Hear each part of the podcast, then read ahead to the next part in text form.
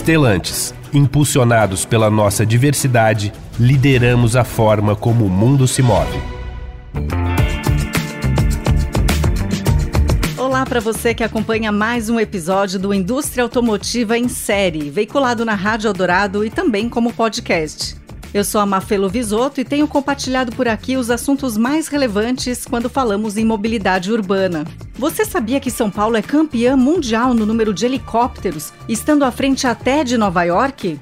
Segundo a ANAC, a Agência Nacional de Aviação Civil, o Brasil conta com uma frota de mais de 2 mil unidades, sendo que a região metropolitana de São Paulo abriga mais de 400. A conta é um helicóptero pousando a cada 45 segundos em um dos 260 heliportos da capital. São muitos os seus usos. Além de transportar personalidades, empresários e governantes, ajuda emissoras de rádio e TV em coberturas jornalísticas, agiliza o atendimento de emergências médicas, entre outros. Porém, o combustível que gera energia para que um helicóptero levante voo é o GAV, conhecido como diesel para aviação. Uma solução mais sustentável que deve ganhar grande espaço na malha aérea das cidades é o eVTOL, veículos elétricos de decolagem e aterrissagem vertical.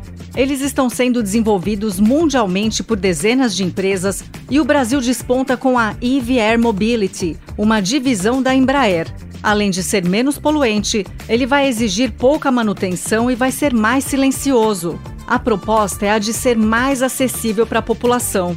Calcula-se que o preço de um trajeto para o usuário pode chegar a ser apenas o dobro do que seria cobrado por um carro de aplicativo. Edgar Mendes Rodrigues, engenheiro de estratégia de produto e inteligência de mercado da IVE, traz mais detalhes sobre a inovação. Você conseguindo ter os ganhos de uma operação em larga escala, né? a evolução da tecnologia da bateria e também com custo menor. Se você estudar o que aconteceu na indústria automotiva em relação às baterias, na né, eletrificação, 10 anos atrás, o preço do quilowatt-hora da bateria era mais de mil dólares, né?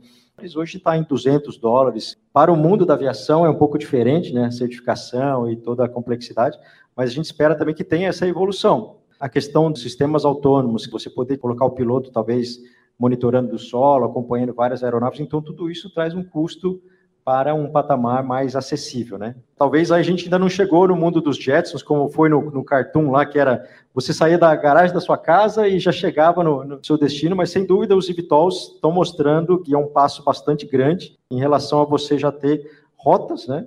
Você pode ter dezenas de rotas numa cidade como São Paulo, é, operando uma frota de 400 eVTOLs aqui só na região de São Paulo, né? Então o começo pode ser um pouco mais travado, né? Uma rota Guarulhos, Zona Sul de São Paulo, tal, conforme você vai implementando e trazendo a infraestrutura, você pode ter as rotas pulverizadas, e aí sim você vai ter voo praticamente sob demanda. Né? Você pede o voo, e aí você vai chegar lá em 10 minutos, o que você faria no trânsito de São Paulo aqui, duas horas. Então, sem dúvida, o benefício da economia do tempo é fantástico aí com esse projeto. O Ivitol brasileiro deve ser lançado só em 2026 mas já conta com 2.850 unidades encomendadas. E agora nós falamos sobre o que já é realidade no tráfego aéreo: os drones que otimizam os processos de entregas das empresas. A Speedbird Aero surgiu nos Estados Unidos para atender a área da saúde e já atua há cinco anos no Brasil. Samuel Cova Salomão, fundador e CPO da companhia, conta como ela foi criada e o que vem sendo feito aqui no nosso país. O início de todo esse trabalho nasceu dentro da telemedicina há 20 anos atrás, né, é, no Brasil ainda não existia regulamentação para isso ainda. Nos Estados Unidos, a gente já desenvolvia sistemas telemédicos para atendimento de paciente né, à distância. Existia controle remoto de equipamentos também. E o final do atendimento gerava prescrição médica. Uma vez que você tem a prescrição, você é obrigado a ir na farmácia para retirar pessoalmente. Né? Então, a gente queria cobrir esse gap. A Speedbird nasceu dessa ideia, e isso tudo veio para o Brasil, e hoje a gente realiza transporte de exames em vários pontos da cidade de Salvador. É, em Belo Horizonte também, entre dois hospitais, com o Grupo Pardini. O Grupo Pardini é um dos maiores do Brasil, tem é, milhares de pontos de coleta. Né? E isso veio se desenvolvendo, né? não só na área médica, né? então a gente acabou que conquistou outras empresas mais variados segmentos. O que a gente vê é que a Speedbird hoje está começando a se expandir né, para fora do Brasil por conta de todo esse trabalho sério que a gente vem fazendo aqui no, no Brasil.